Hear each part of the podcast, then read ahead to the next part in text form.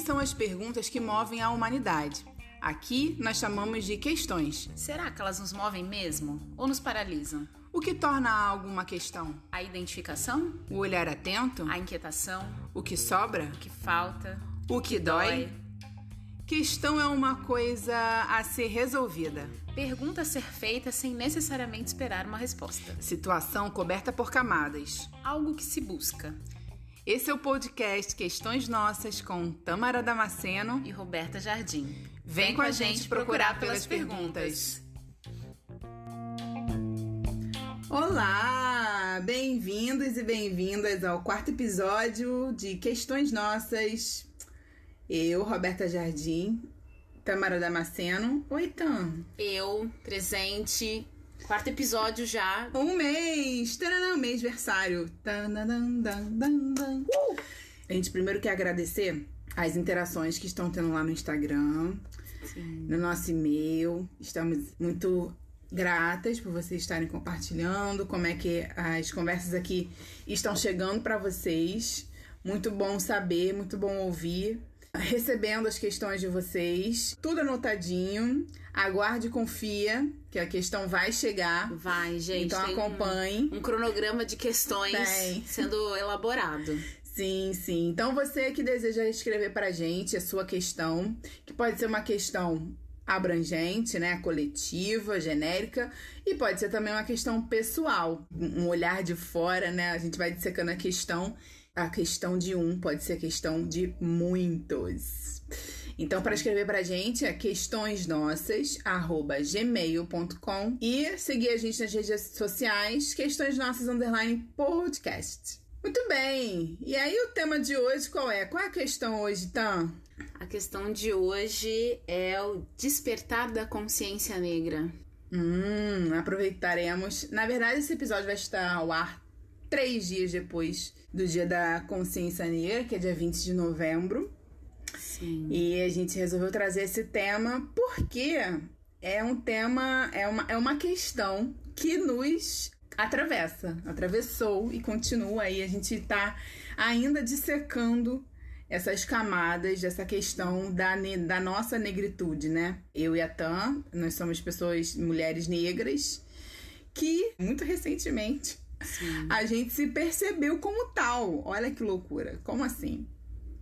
Exato. E eu acho interessante porque essa esse tema, né, essa proposta de bate-papo de hoje, não veio como uma demanda do dia 20 de novembro. Quando nós fizemos o podcast falando de quem nós somos e tal, a gente se deu conta que, opa, né, tem esse rolê aqui. E o que eu achei mais interessante ainda é que a gente nunca tinha conversado sobre isso. Então Sim. você que está ouvindo, ei, você, você vai participar de um bate-papo inédito. Sim.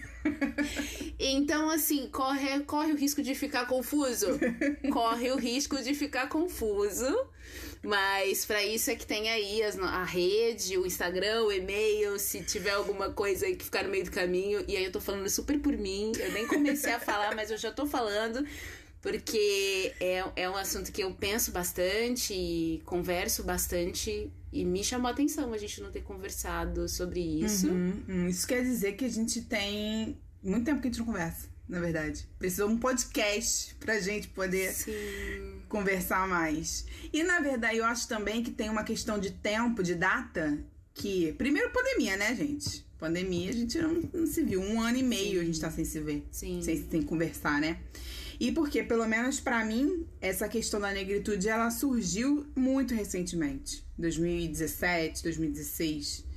Isso tem quatro anos só. Mas conta aí um ano, de, um ano e meio de pandemia, então assim, né? Um ano e meio da gente falar sobre isso era pouco. Mas vamos lá, vamos começar do começo. Vamos começar do começo.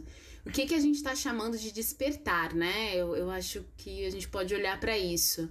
Que foi uma coisa que aqui na, no, no pré-pauta, né, de alguns minutinhos atrás, a gente estava trocando sobre isso- a, como essa experiência pra gente é uma experiência de caminhada. Não é uma coisa que aconteceu um dia. Eu, eu tava dormindo e eu acordei. É, acordei, olhei no espelho e falei, opa! opa, sou preta. Sou preta. E agora, né? Não, né? Não foi assim, mas foi uma experiência de. Ainda está sendo, na verdade, né? Uma experiência de eventos e o que que, o que que eu vou falar por mim aqui, né? Essa questão do despertar para mim, ela vem do momento que eu começo a conseguir nomear os meus incômodos. Uhum. Então, é, eu sempre tive ali uma série de, de sensações, de incômodos, desconfortos, mas que eu não conseguia, eu não tinha é, repertório de conhecimento, né? Acredito que por isso também, eu não tinha um repertório para nomear o que estava acontecendo. Eu tô sentindo isso aqui, o nome disso aqui é racismo. Eu tô sentindo isso porque tal pessoa me olhou daquele jeito ou fez isso ou isso aquilo e o nome disso é racismo. Isso é uma questão que tá para além de mim, não isso não diz de mim. Isso diz de um, de um sistema, de uma estrutura. Então, eu tô chamando aqui de despertar quando eu comecei a conseguir nomear né? Eu, eu, sentia e comecei a olhar e falar, ah, isso aqui é, é, é, racismo, né? E é muito triste a gente ter que falar de um processo de autoconhecimento a partir da dor profunda. Uhum, uhum. Porque é isso, né? É nomear a dor. Uhum. Né? Eu comecei a me perceber como uma mulher negra quando eu começo a dar nome às minhas dores. Uhum. Né? E, e aí, recentemente, de alguns anos para cá, é que eu comecei a me reconhecer como mulher negra e comecei a nomear as minhas potências. Uhum. Aí é outro rolê, né? Mas vamos lá. É. Como diz Emicida, como é que é o trecho da música? Eu, eu sou. Gente, é o quarto podcast, é o quarto podcast que eu cito música e não completo. Gente, isso é, isso é uma questão. isso é uma questão, gente. Eu quero, eu quero. Cara, o MC da fala isso. Da não, não, não, não me reconheça a partir das minhas dores. Alguma coisa assim. Depois eu vou pedir pro Alexandre. Nós temos aqui. Aliás, eu preciso fazer um agradecimento. A equipe fica crescendo. Precisa fazer um agradecimento ao Alexandre Alvim, que é o mestre da edição aqui do nosso podcast. A gente é, é quando a gente fala edição, assim, ele tira assim algumas. Ele faz uma limpeza que bonita aqui no áudio, né? Na captação do áudio, que nosso estúdio é muito, é muito moderno. Ele dá um up aqui na qualidade da, da, nossa, da nossa edição para chegar o quê? Cada vez melhor para você, querido ouvinte. Então, Alexandre, obrigado. Vou pedir para ele botar a música aqui, que eu esqueci, depois eu procuro. Que eu falei, não as minhas cicatrizes. Se isso é sobrevivência, me resumir a sobrevivência. Roubar um pouco de bom que vivi. No fim, permita que eu fale. Não, não as minhas cicatrizes. Achar que essas mazelas me definem é o pior dos crimes. É dar o um troféu pro nosso algoz e fazer nós sumir. Conta então, amiga, sua história. A minha história. O despertar da consciência negra. Gente. De Tamara Damasceno. Vamos lá, vamos lá. É, eu não fiz um roteiro sobre isso para me, pra me ajudar. Geralmente eu gosto de fazer uns tópicozinhos. Eu não fiz, então vou deixar fluir aqui o que vem, né? Quando eu penso nessa minha trajetória de despertar, meu primeiro marco é quando eu venho para o Rio de Janeiro e começo a perceber, começa a me chamar a atenção a quantidade de pessoas negras ao meu redor, assim. Começa a me chamar a atenção isso. E aí eu começo a, per a, a perceber que a quantidade de pessoas negras que me circulavam, que estavam ali perto de mim, isso começa a me chamar a atenção e me gerar algumas sensações e aí eu, eu sou muito curiosa com as minhas sensações. Então eu ficava, por que, que eu tô tendo essa sensação nesse lugar por conta da quantidade de pessoas negras? E com, como eu percebi, eu comecei a perceber a quantidade de pessoas negras que me cercavam nos ambientes, eu comecei a perceber também o quê? Quando eu era única Uhum. negra no ambiente, que é uma coisa que eu não uhum. percebia. Uhum. eu não percebia. E aí tem uma cena icônica para mim da minha vida, do filme da minha vida. Tem uma cena icônica para mim que eu tô no shopping Leblon com o Bruno, meu melhor amigo. Que eu estou com saudade. Eu estava no shopping Leblon, Leblon com o Bruno. E aí eu tava achando uma coisa esquisita, mas eu não sabia o que era. E eu tô pra, para lá e para cá, sempre à procura da melhor cafeteria e nananã, pra gente sentar e tomar um café. Até que acabou, achamos a cafeteria, sentei, tomei café. Quando acabou, voltei para casa e eu deitei. As, as cenas do, do, do, do passeio no Shopping Leblon ficavam vindo na minha cabeça. E aí eu fui me dando conta que eu não tinha visto ninguém. a não ser os funcionários da limpeza do shopping. Sério, você percebeu isso? Porque hoje se fala disso, né? Mas assim, quando a gente tem a percepção sozinho, né, sem ninguém falar, é muito chocante, né? Eu percebi isso ali. Uhum. Isso me chamou a atenção. E, e eu fiquei, o que, que é isso? Porque eu me senti desconfortável no shopping. Eu tava me sentindo desconfortável, eu não sabia por quê. Uhum, uhum. Não, não que eu tivesse me sentindo olhada, porque é Aham. isso, né? Às vezes você fala, ah, mas alguém te olhou, É, alguém é. falou alguma coisa, alguém te. Não!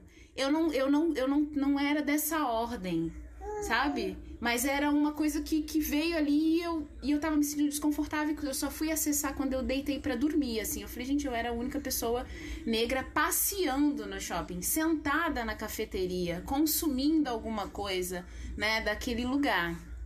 E aí isso me marcou bastante. E aí eu, eu, eu desde então comecei a, a sentir cada vez esses incômodos, eles foram ficando mais fortes aqui no Rio de Janeiro. Eu fui presenciando algumas cenas é, que pra mim caíam num lugar esquisito, estranho, e cenas que envolviam pessoas negras, cenas de violência na cidade, cenas de, de, de ações mais truculentas de comerciantes, e sempre tinha ali é, uma, uma pessoa negra envolvida, né? E isso, isso, sempre, isso começou a me chamar a atenção. Eu não tinha essa percepção de mundo quando eu tava em Santos. Eu, eu não. Isso, essas coisas não me chamavam a atenção, Uhum. não percebia, não me saltava aos olhos. E aí, quando eu comecei a, a faculdade, um grande divisor também de águas para mim com relação ao meu despertar foi, foram as inquietações que começaram a surgir, as provocações de, de, de algumas amigas que. Na verdade, uma amiga específica uma amiga e ela ela me provocava muito nesse lugar de, de Tâmara você acredita que a psicologia dá conta do, do sofrimento de todos, todos os tipos de pessoas né de, de, de, de todos os tipos de etnia de todos os recortes e tal e aí ela me provocava para pensar nisso né? E eu super achava que sim, tá? Super achava que dava. E, e ela começava, e ela me provocou nisso, e a partir disso eu começo a estudar. Na verdade, a partir disso eu começo a perceber que na graduação eu não tinha nenhum tipo de informação sobre. sobre especificamente sobre racismo, sobre os sofrimentos psíquicos causados pelo racismo, a realidade do racismo estrutural e como a psicologia se coloca nesse lugar. E aí eu começo a procurar por fora, eu começo a ir para a periferia da, da academia, né? Eu começo a sair daquele lugar e procurar cursos. Eu começo a, a conversar com gente, e aí, gente, desde psicólogos, mestres em psicologia que estavam desenvolvendo as suas linhas de pesquisa sobre psicologia preta, sobre os sofrimentos psíquicos causados pelo racismo. Eu começo a, a cavar gente, a conversar com pessoas. Eu começo a me reunir com pessoas, é, com grupos que estudavam isso, estudam isso. E aí, a partir daí, eu começo a nomear. E aí é um turbilhão, né? Porque, pra mim, o meu despertar, ele vem com muita, muita dor. De estar numa aula, eu tenho uma, uma, uma imagem, assim, que vem pra mim. Eu tava ali no Museu da República, fazendo uma aula sobre psicologia preta com um psicólogo chamado Lucas Veiga, que é um mestre em psicologia aqui do Rio que, que desenvolve é, essa temática. E eu lembro que no final da aula minha cabeça explodia. E, por vários momentos daquela aula eu quis sair. Eu não tava dando conta. E ele não tava ali falando da Tâmara. Uhum. Ele tava ali falando sobre os efeitos Cara. do racismo no adoecimento psíquico da população negra. E em tudo que ele falava, na maioria das coisas, eu, a, ali- aquilo ali pra mim foi um túnel do tempo. Você se reconhecia na tua história. Eu ia e voltava, eu ia e voltava. E foi uma coisa tão intensa que a minha cabeça no final explodia. Eu só consegui é, ir no final, até ir até ele, agradecer. Né, por aquilo que ele estava fazendo e falar pra ele, olha, eu não tenho eu não tenho condições de conversar com você porque minha cabeça tá doendo demais. e eu tô me sentindo exausta. E ele me olhou, falou assim: olha, depois se você conseguir, só me manda um e-mail pra gente conversar. E a partir dali eu, eu começo a mergulhar nisso. Eu começo a, a, a experimentar esse lugar e eu começo a ver, ok, primeiro foi um momento de. A dor foi, foi bem marcado pela dor mesmo, mas depois eu comecei a acessar os espaços de. Então, ok, a gente já sabe o que, que acontece, o nome é isso. Mas é só isso? Uhum. É só dor? Ou será que tem mais coisa? E aí eu começo a acessar as potências de ser uma mulher negra no Brasil. Uhum. Eu começo a fazer esse retorno de olhar para trás, né? De olhar para a história, de olhar para minha família e ver o que, que quais são as marcas da minha família, que tem muitas marcas de dor, mas quais são as marcas também de, de, de, superação, de criação, de possibilidade. E aí hoje eu tô nesse momento do meu despertar, assim. Eu poderia ficar falando aqui 15 horas sobre o meu despertar, mas acho que não é não, não precisa, mas hoje eu tô nesse momento. Eu tô no momento onde a dor, ela versa com a potência, uhum, né? Uhum. Então é óbvio que ainda tem muita dor e essa dor é uma dor que é para além da gente e acho que acredito que é isso que traz tanto sofrimento, porque é aquela dor que você olha para uma situação e você se vê nela. Uhum, uhum. Então não é sua e não é dor. só com você, né? Exato. Mas antes você tinha, é, é, você percebia essas questões na sua, da, da sua história. Você conseguia enxergar, ainda te doíam, mas você achava que era só você ou só, você só conseguiu acessar de fato quando você se viu nessas outras nessas, nessas outras histórias?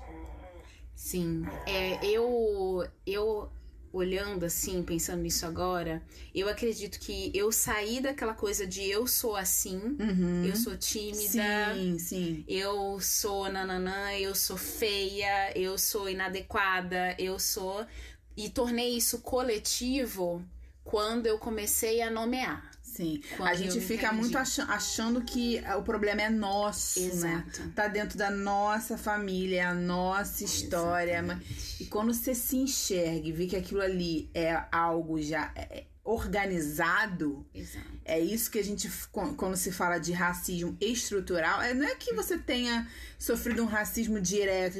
Muitas pessoas ainda acham que sofrer racismo é quando alguém te xinga, uhum. quando você é o racismo que é mais mostrado na mídia, né? Ah, quando a pessoa é abordada por um segurança, quando a pessoa se. Que também é, mas esse assim é o caso mais visível e, e, e, e clássico, né? Quando o, o, cara morre, quando né, a polícia vai lá e, perto do pescoço da pessoa. Esses são casos de racismos que são. que dá pra gente ver. Sim. Mas os, o, esses atos de racismo, quando a gente fala de racismo estrutural, a gente está falando disso, da estrutura, da organização da sociedade do Brasil, né? A gente está falando também da nossa realidade né, brasileira. Uhum. É, esse, é, essa estrutura para que a gente fique num lugar determinado, não acesse outros lugares determinados, que a gente a gente sofre algumas, algumas, algumas ações é, que tá no inconsciente coletivo, né? A gente é, é, pega uma rebarba aí da a gente não, não tem acesso aos privilégios que, as, que outras pessoas têm. E isso que é o racismo estrutural, né? Então, esse despertar da consciência negra é o despertar de quem, que a gente faz parte de um povo. A gente faz parte de uma. E isso tem muito a ver com a identidade, né? Então, assim, quando você começa um caminho de autoconhecimento, que no caso foi o meu caso, né? E aí é só questão em cima, abaixo de questão. É camada embaixo de camada. Porque aí você se vê como indivíduo. Ah, tá, beleza, sou assim. Ah, tá. Aí você olha para aquela história daquele povo. Você fala, nossa, mas tem muito a ver com a minha história. Tem muito a ver com, com, com quem eu, com que eu passo, pelo que eu passei. Você ia falar mais alguma coisa? Não ia falar disso, né? Que tem, é, é, tem toda essa dimensão que a gente tá falando, que, que é isso, que é coletiva, que é de um povo, que é política, né? Que é social, que e tudo mais. Mas também é, é, é importante, né? Acho importante colocar que, ok, é, é esse movimento de ida e vinda do indivíduo para o social, né? Porque dentro da negritude, né? Dentro da, desse povo também tem singularidades. Sim. Uhum, não é? Então, nós somos duas mulheres negras muito diferentes. Uhum. E eu não tô falando só da, da, daquilo que se vê, né? Eu não tô falando só da estética, a gente também vai ter as nossas dores de forma singular. E acho que é importante também colocar isso, porque a gente tá num momento de muito avanço, né? De, de avanços muito significativos, a gente falando sobre isso aqui, Uhum, né? Mas ao mesmo tempo eu percebo que às vezes se parece que algumas pessoas se referem, né? Algumas pessoas negras é, se referem a, a pessoas negras como se elas fossem todas iguais. E nós não somos iguais né? Nós temos aí uma dor partilhada, porque somos estamos como como subjugados de um sistema, de um mesmo sistema, aí sim, uhum. né? Que é o racismo estrutural. Mas a forma que cada um vai vai vivendo isso também diz uma singularidade, né? Acho que isso também é importante colocar. Às vezes é, eu percebo em alguns processos né, terapêuticos e conversando com, com, com, esse, com, com pessoas que trabalham especificamente com a população negra, não só na terapia, mas a saúde, né, o enfoque da saúde. Hoje a gente tem esse movimento né, de atenção à população negra, a gente tem cartilhas do Ministério da Saúde sobre isso, né, colocando o racismo como, uma, como um problema social que atinge a saúde das pessoas de todas as formas. Né? Então acho que, que é, é, bacana pontuar sobre isso também, que a gente parte de um macro, sim, mas que também existe aí uma, uma dimensão de capilaridade, né? Uhum. Quando a coisa vai indo assim também pro, pro indivíduo que precisa ser olhado, uhum, que precisa uhum. ser cuidado, que precisa desenvolver ali as suas estratégias de enfrentamento. Porque sim, é algo que está posto, a gente luta de forma social para que isso seja transformado mas de forma individual também a gente vai precisar lançar mão de estratégias, Sim. né? Uhum. Amiga, e para você, como é que foi, como é que tá sendo, né? Como é que foi não, né? Como é que está sendo o seu o seu despertar? Como está sendo, é. É, puxando assim numa linha do tempo, como você falou, né? Não teve um dia, né, que ah, nossa, sou negra, que coisa foram vários eventos também para mim. E aí, puxando aqui rapidamente numa linha do tempo, eu acho que o primeiro grande evento foi numa aula de Pilates. Aliás, beijo, Mary, que é a professora que coloca as melhores músicas para você fazer a sua aula de Pilates. E numa dessas músicas que ela colocou, eu tive uma uma sensação assim de lembrar da minha adolescência que eu ouvia muita música americana, né? E aí eu lembro, e eu tava no momento né, de busca de repertório e tal, o que, que eu ia tava pesquisando e tava é, e aí me veio essa, essa música e, e, essa lembrança, né, essa memória afetiva da música americana.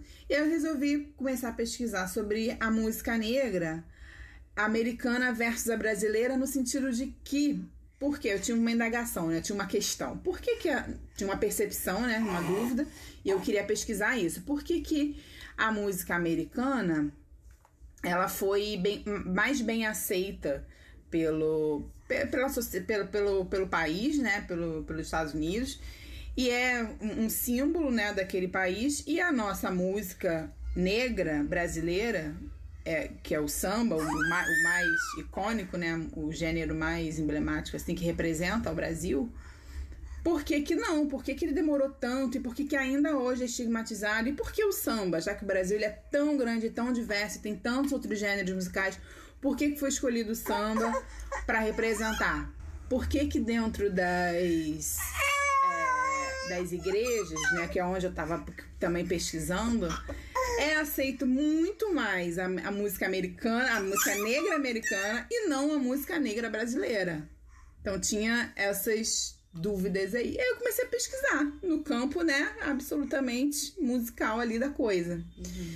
E aí nisso que eu fui começar, comecei a ler livros de, de história e tal, eu fui me dando conta de que é, essa esse esse, esse estigma era por conta do, das pessoas serem negras e aí da história do, do, da escravidão no Brasil, o que aconteceu com os negros.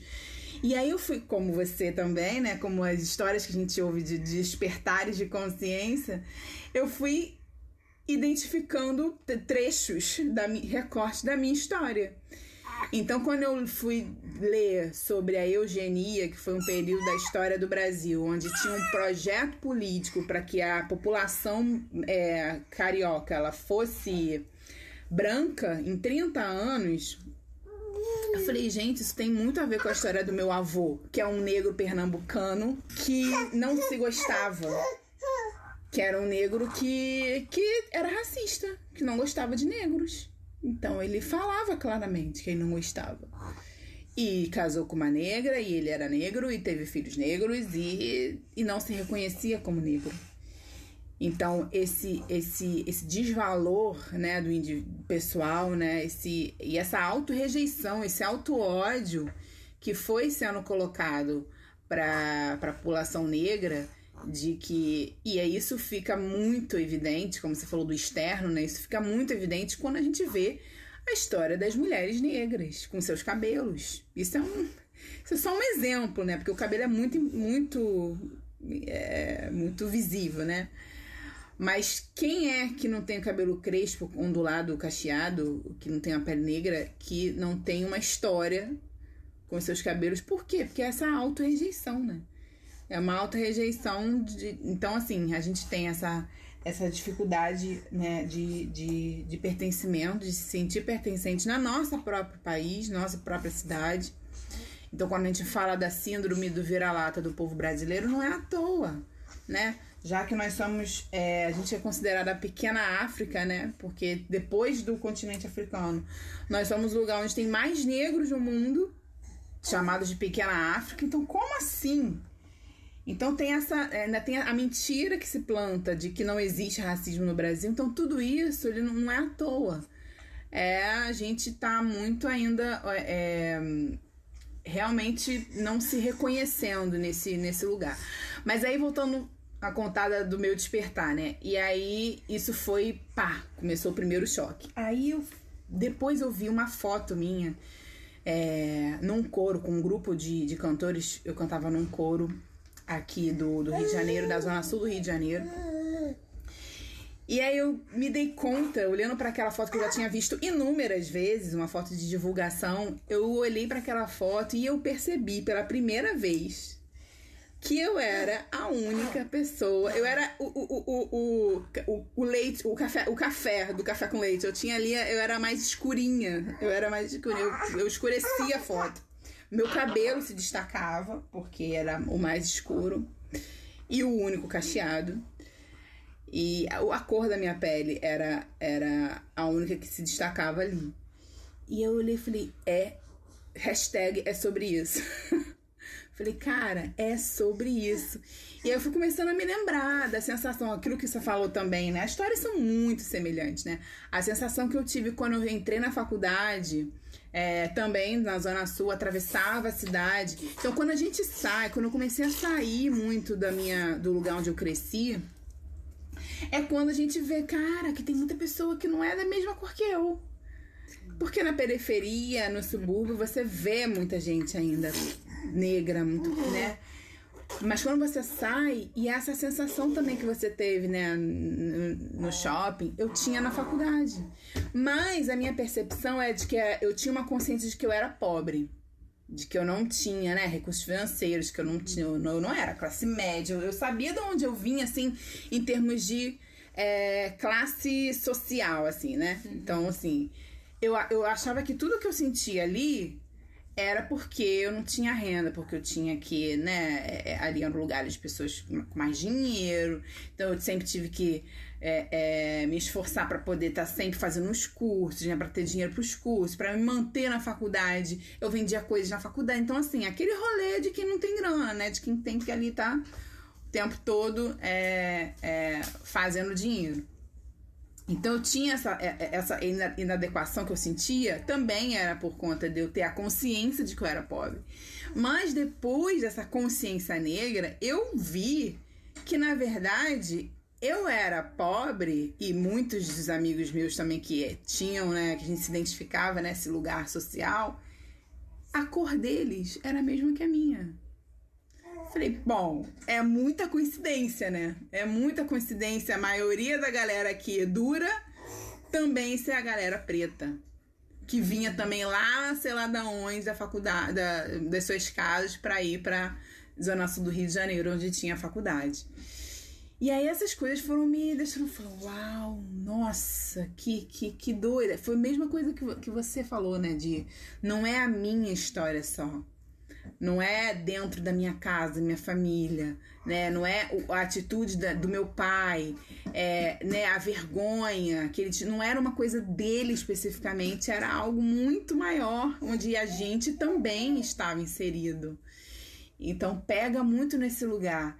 E aí eu fiquei me é, é, é, pensando assim em eventos, falei, não, mas, mas eu, eu não sofri racismo. Porque de fato, ninguém nunca veio para mim falar alguma coisa. Uhum. Mas é isso, né? O racismo, ele não é. Ele, ele, ele, na verdade, ele é muito silencioso. Na verdade, quanto mais silencioso, melhor, né? Porque a gente não sabe que existe, então a gente não precisa reparar nada, não precisa consertar nada, né? Sim. Então era muito nesse silêncio. E aí, depois também estudando, né, sobre, sobre negritude e tal, fui, fui conhecendo e fui me dando conta que existe algo que se chama colorismo, né, dentro, dentro desse espectro de cor então, que quanto mais negro você é, quanto mais escuro você é, mais racismo você sofre. E, e essa coisa do, do, do que, que é né, esse racismo, o que, que me, me doía, né? Você falou da dor. O que me doía era assim, que eu, eu, eu sempre fui muito justiceira, né? Muito enfrentando as injustiças das pessoas. E eu tinha muito essa coisa de com as pessoas pobres. Eu via como que as pessoas pobres eram tratadas, sabe? Como menores e tal, inferiores. Mas depois que eu tive essa sacada, né, da, da, da, cor da pessoa, eu via que as pessoas pobres eram também as pessoas pretas. Uhum. E aí eu fui me dando conta do, do, da colonização, fui me dando conta dessa realidade que da, de dentro das igrejas, de igrejas católicas, igrejas prote, protestantes, que é do lugar onde eu tô falando também. Uhum. Como que também as igrejas contribuíram, não só contribuíram, mas elas fizeram parte de um esquema racista. Sim. Então, o que eu via dentro das igrejas era racismo. Então, essa minha pesquisa, volta minha pesquisa lá atrás, é, falando da, da música, falando dos instrumentos que podiam ou não podiam ser usados. Era completamente racismo. E assim, eu vi, eu, eu, eu, fiz uma monografia, minha monografia de conclusão de curso era sobre a transição, assim, do, dos instrumentos, da, da, do tipo de música, que era completamente europeia. Uhum. E assim, e você fala sobre isso, você pode falar, é, é muito interessante de onde que você parte. Porque você pode. Eu, eu tratei sobre isso, eu estudei sobre isso, mas de, uma, de um lugar completamente histórico, um dado, sabe assim, de um dado completamente histórico. Uhum. Não contextualizei que aquilo era aceitável porque era branco, porque era colonizado, porque era de, de uma colonização europeia. Uhum. Porque o que era aceitável era aquilo. E aí, por que, que as pessoas, as mulheres alisam o cabelo? Porque o, o, bonito, o belo, o que se parece com o sagrado. É, então, assim, é muita coisa. Então, a gente daria para fazer uma série, né, só sobre esse tema, mas tô falando assim porque é a minha cabeça. Eu tô falando como que ficou minha cabeça. cheia de pontos, assim, cheia de luzes que foram se acendendo Sim. e que depois eu fui, fui tentando, ainda tô nesse processo, né? Porque, como eu falei, é muito recente. Isso se deu em 2017, 2018. Estamos aí em 2021, é muito pouco tempo. É, diante de uma vida, né, assim. E eu fico boba, eu falei, gente, mas só agora que eu percebi isso? Como assim? Só agora que eu me dei conta? É... Mas por que que isso é importante? Por que, que a gente. Por quê? Tá, a gente falou da gente, tem muita gente nesse movimento. A gente podia falar aqui dos nossos processos também com o cabelo, que é um episódio à parte. Exatamente. Mas por que que esse despertar da consciência negra, é, ele é importante, tá? Cara, é, eu acredito que ele é importante porque ele é libertário, né? Acho que no, no último episódio a gente falou da coisa do nosso tamanho, né? De ser, de, de, de, de onde estamos, né? Qual o custo de ser a gente mesmo e do nosso tamanho. Acho que a, o meu despertar, ele tem colaborado para isso, para eu ver o meu tamanho, uhum, sabe? Para eu conseguir distinguir o que, que é meu e o que, que não é meu e como que eu vou lidar com isso. Cara, isso é importante pra gente viver, né?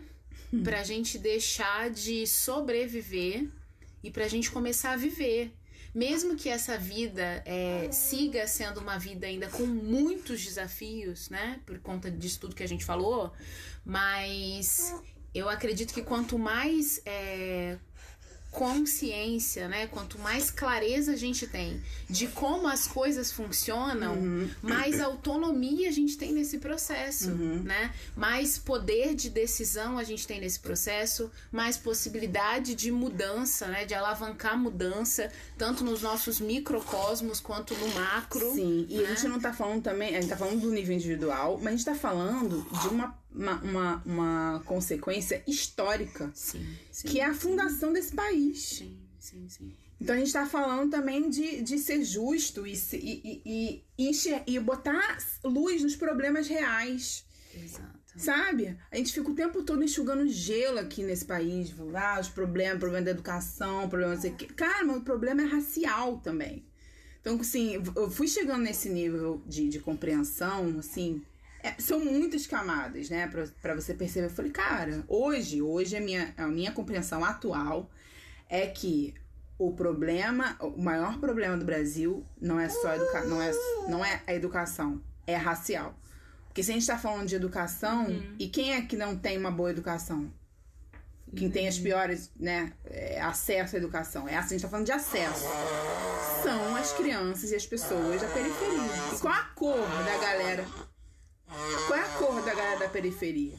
Sim, sim. E acho que assim, né? É, também é importante a gente pontuar que a gente não tá é, falando com isso, que isso é um problema nosso, né? Isso é um problema só nosso. Porque a questão do racismo, ela é um problema da sociedade, uhum. né? A gente está aqui partilhando o nosso despertar da consciência negra, como é que se deram e se dão os nossos processos, mas é, eu entendo que existe uma necessidade de despertar, que é isso que uhum. você está trazendo, né? De, não, nosso problema também é racial. E a partir disso, quais são os problemas que Sim, vêm, uhum. né? Econômicos e, e, enfim, de todos os pilares aí que sustentam a sociedade. É esse pensar a, a, a, a sociedade primeiro tirar esse mito de que somos todos iguais. Porque não, não, não somos. Então, enquanto a população negra ela tiver ainda em condição subalterna, em, em, em condição é, de ser tratada como é, com o que sobra, com o que dá, eu tive uma experiência muito marcante. Você estava falando da sua experiência de ter se visto, de ter percebido que você era a única preta no, no ambiente e tal, de é, é, é sem nessa condição né, de serviço eu tive a oportunidade de ir ao Marrocos um mês antes da pandemia, né? 2020, ano passado. E o Marrocos é ali no, no leste, né, que fala, da África. E aí tem muita gente da, do Senegal que, que habita ali aquela região ali do, do Marrocos também, que é uhum. fronteira.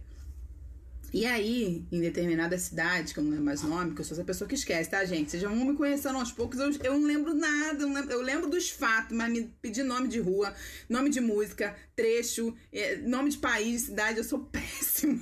contar piada, contar história, eu sou muito ruim.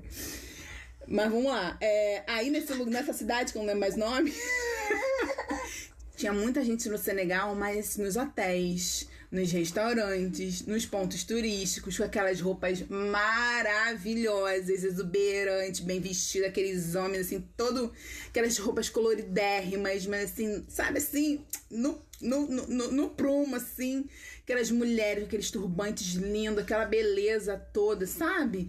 Uma altivez, eu percebi isso, falei, não uma altivez soberba, né? Mas assim, de cabeça erguida, sendo como uma pessoa comum. Aí sim, sabe? Como uma pessoa comum só sendo. Só, só sendo, só sendo. E, e aquilo me chamou a atenção. Falei, nossa, é isso também. É devolver ao povo preto esses acessos aos poderes. Acesso, de novo essa palavra, né? Esse acesso. quando a gente fala de privilégio, né, o que, que é o privilégio? É, a gente não, não consegue enxergar o privilégio porque se a gente é privilegiado.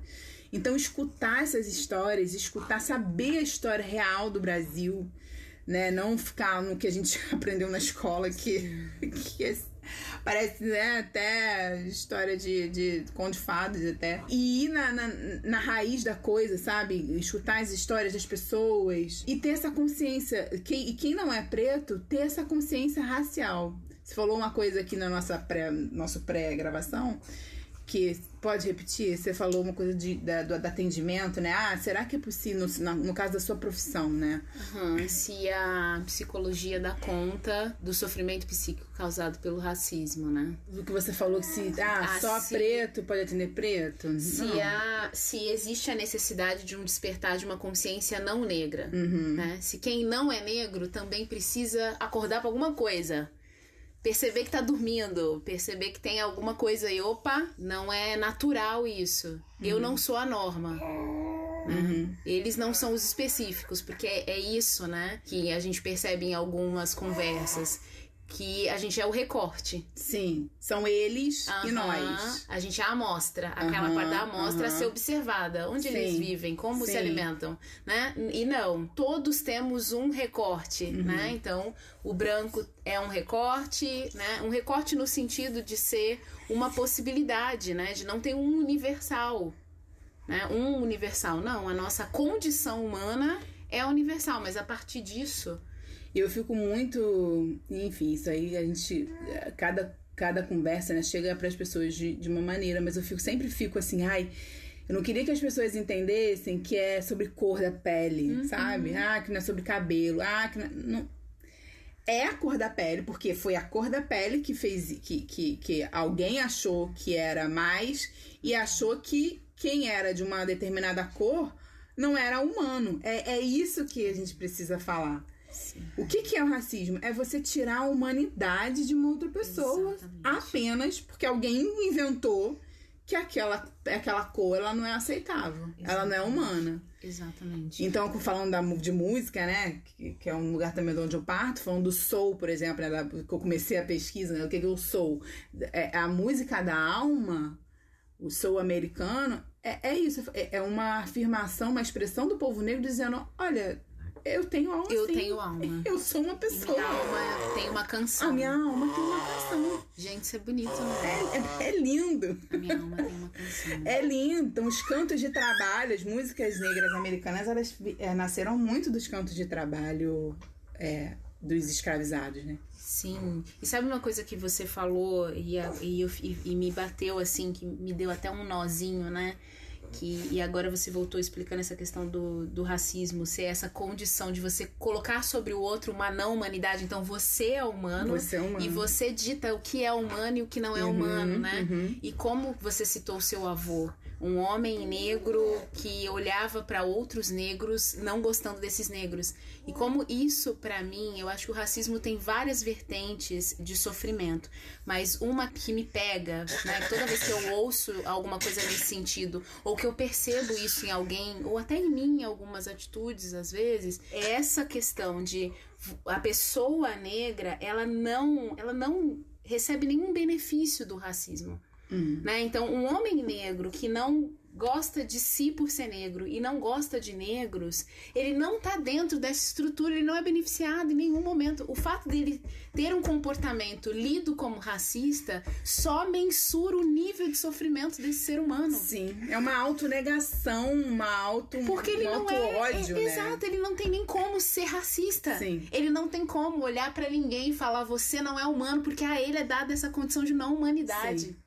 Mas é, é, é, é, aquilo, né? Que também é uma discussão super complexa. De, da, tem uma discussão super complexa relacionada a isso, mas é isso, né? É uma dor tão grande que eu olho para mim e olho pro outro e, e não, esse outro não é bom. E eu nem digo que eu não sou bom, não consigo nem ver. A gente tem relatos disso de pessoas que é, realmente não se veem como pessoas negras, né? No caso, elas não se veem e, Sim, e, tá, e, e, e tá posto. Não, e tá aí muitos negros falando que não existe racismo, Sim. porque nunca foram xingados. Então, assim, o fato de nunca terem sido xingados, nunca sofrer racismo. Sim. Então, isso é uma questão muito complexa, né? Muito. E a gente deixou aqui só um. Só um pitaco. Agora a gente vai ver Tomara como que, que a gente tenha incomodado encerra esse assunto. Como é que a gente encerra? A gente chama aqui Flora, vem cá. Encerra essa conversa aqui Ah, pra gente, né? Mas aqui eu pensei numa forma de da gente fechar assim, que é uma pergunta, na verdade, que é como que que para você, Roberta, tá sendo possível esse despertar? O que que te fortalece nesse despertar? O que que é pra você suporte nesse despertar? Se isso existe e o que que é? O que que você tem usado Nossa, de ferramenta? Boa pergunta e que eu nunca pensei. Vamos lá, uma resposta aqui agora. Olha, é interessante, né? Porque a gente vai fazendo, mas quando você é- é perguntado, você fala, nossa, eu tô fazendo, né? Então, o que eu percebo que eu tenho feito é primeiro falar sobre isso. Porque se não, como você falou no início, se não é nomeado, passa desapercebido. Porque eu vejo como que as pessoas, como que é importante a gente se identificar nesse lugar. Então assim, eu, eu então assim, o meu cabelo, ele é um símbolo hoje pra mim, assim. Eu fico muito feliz porque, né, quem já sofreu, sabe como, como a gente sofre, como a gente sofreu com essa história de cabelo. Então assim, eu, eu falo, eu ensino como que cuida e tal, é, e- mas isso é uma, uma, uma- uma pontinha, né? Mas como você falou, eu, ve- eu tento ver as potencialidades disso, assim. Tem as dores, mas a gente tem muita herança boa. Muita herança boa, que eu vou buscando, assim, bem no meu íntimo, sabe? Porque a gente tem esse negócio de DNA. esse negócio de DNA é real, cara. E aí, uma outra flash também de, de- dessa coisa do meu despertar foi quando eu fui a Recife. Quando eu fui a Recife e que as pessoas me chamavam, me perguntavam se eu era carioca ou se eu era baiana por causa da minha cor. E aí eu vi aquele monte de gente preta que também. Acho que a mesma sensação que você teve quando chegou no Rio, eu tive quando fui a Recife. Porque a gente fica aqui, né? Não repara, né? Eu até reparava, mas assim, era muito na periferia, né? Eu ia muito pra favela, dava aula lá na favela. Então, assim, como eu falei, né? é, é, o pobre tá aqui, o pobre é preto, e, ok, não, não, problema, não problematizava isso. Mas quando eu fui na, na Recife, eu senti aquela vibração, eu falei, gente, eu sou muito isso daqui. Eu sou muito isso daqui. E aí a força que tem da, da dança, do jeito, então meu jeito de ser, meu jeito de falar, de me expressar. E tem esse lugar, sabe? Eu acho, eu acho muito que tem esse lugar da, dessa herança mesmo, genética, ancestral, de, sabe? De quando eu ouço uma música determinada, eu me identificar muito com aquilo, com esses batuques, né? É, Tem um negócio aí ma- mais profundo. E que eu acho que o jeito que eu tenho de, de trazer isso hoje é, é falando sobre isso. Então, assim, nas minhas aulas, com, as, com criança, dou aula pra criança, né? Trazer muito essa, é- é- essa, essa história, né? Não é só a cultura, que eu tenho também receio de falar cultura, porque parece que é uma coisa só de, né, meio entretenimento, né? Não, mas trazer essa história. E agora, né, sendo mãe, com certeza isso vai fazer parte da educação das minhas filhas. Assim, de. Porque a gente não, a gente não, não sabe, porque também a gente não. Ninguém falava. Sim. Né? Eu tenho uma família que todo mundo pardo preto, mas ninguém se reconhece como pardo preto, Uhum. né?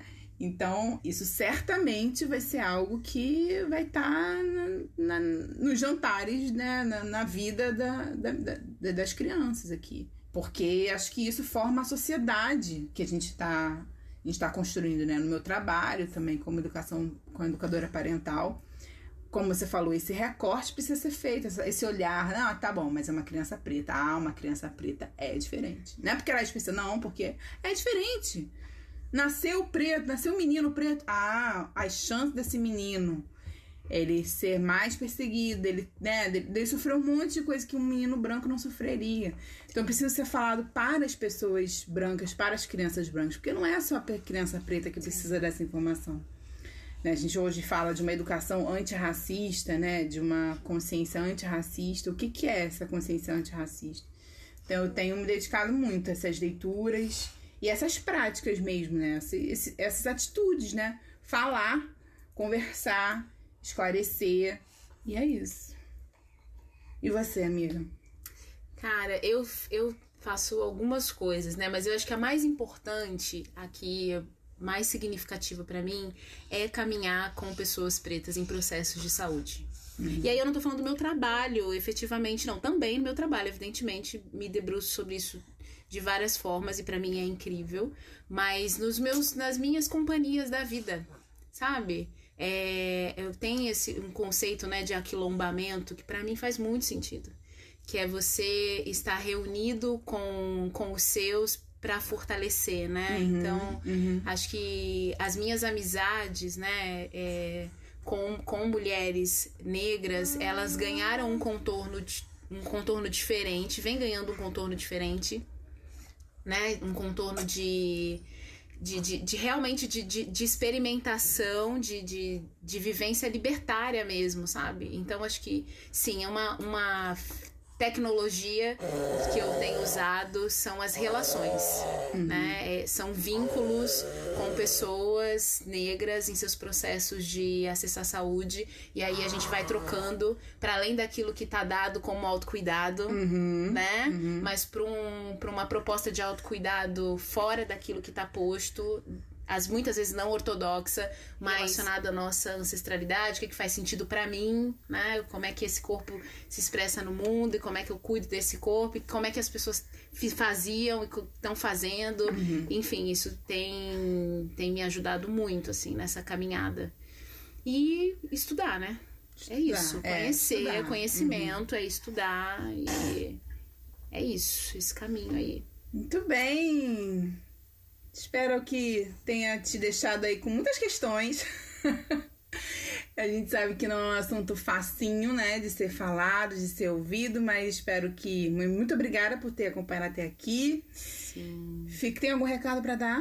Gente, manda e-mail pra gente, interage com a gente no Instagram, fala como é que isso chegou para você. Compartilha, gente, com Você, amigos. pessoa, pessoa negra, pessoa não negra, Fala aí o que, que você achou, como é que isso te atravessa. Como foi o despertar da sua consciência? Como é que foi, como é que tá histórias, sendo. Né? Isso, como é que tá sendo para você, como é que esse tema te atravessa aí. Por favor, obrigada por vocês terem ficado até o final.